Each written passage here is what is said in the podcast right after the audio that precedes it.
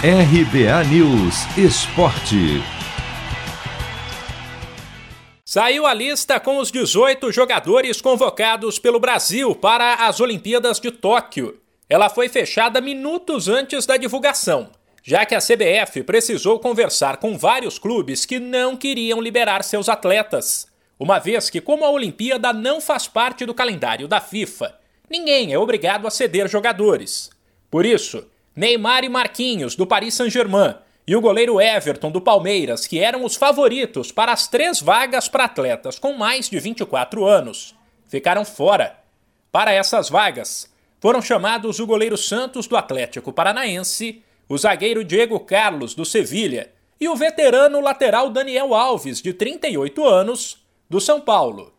A lista completa, que também ficou sem outros garotos que inicialmente estavam nos planos, mas não foram liberados, é a seguinte: os goleiros Breno do Grêmio e Santos do Atlético Paranaense, os laterais Daniel Alves do São Paulo, Gabriel Menino do Palmeiras e Guilherme Arana do Atlético Mineiro, os zagueiros Diego Carlos do Sevilha, Nino do Fluminense e Gabriel Magalhães do Arsenal, os meio-campistas Douglas Luiz do Aston Villa, Bruno Guimarães do Lyon Gerson do Flamengo, Claudinho do Red Bull Bragantino e Matheus Henrique do Grêmio, e os atacantes Matheus Cunha do Hertha Berlim, Malcom do Zenit, Anthony do Ajax, Paulinho do Bayer Leverkusen e Pedro do Flamengo.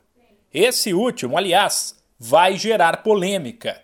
O Flamengo não quer liberar Pedro, mas o coordenador da base da CBF, o ex-lateral branco, deixou claro que não abre mão do jogador e que pode comprar briga com o rubro-negro. Sempre trabalhou nesse projeto visando sempre a questão técnica e escolher os melhores.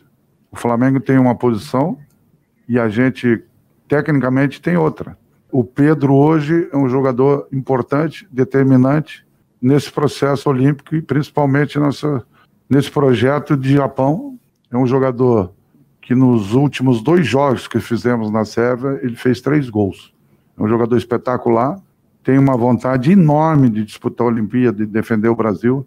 A gente respeita a posição dos clubes, mas os, o, no, o nosso pensamento, a nossa mentalidade é de escolher os melhores. Já o técnico André Jardine falou sobre a convocação de Daniel Alves, que estaria com a seleção principal na Copa América, caso não estivesse lesionado. A gente tem no esporte alguns atletas que, que são referência para todos nós, né?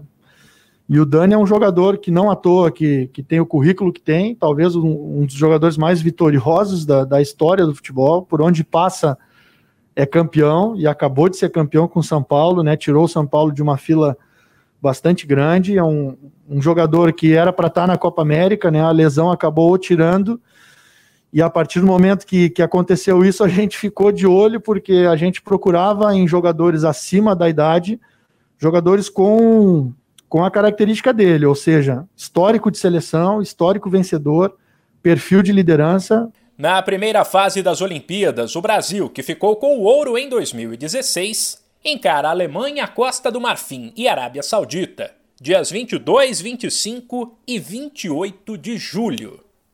De São Paulo, Humberto Ferretti.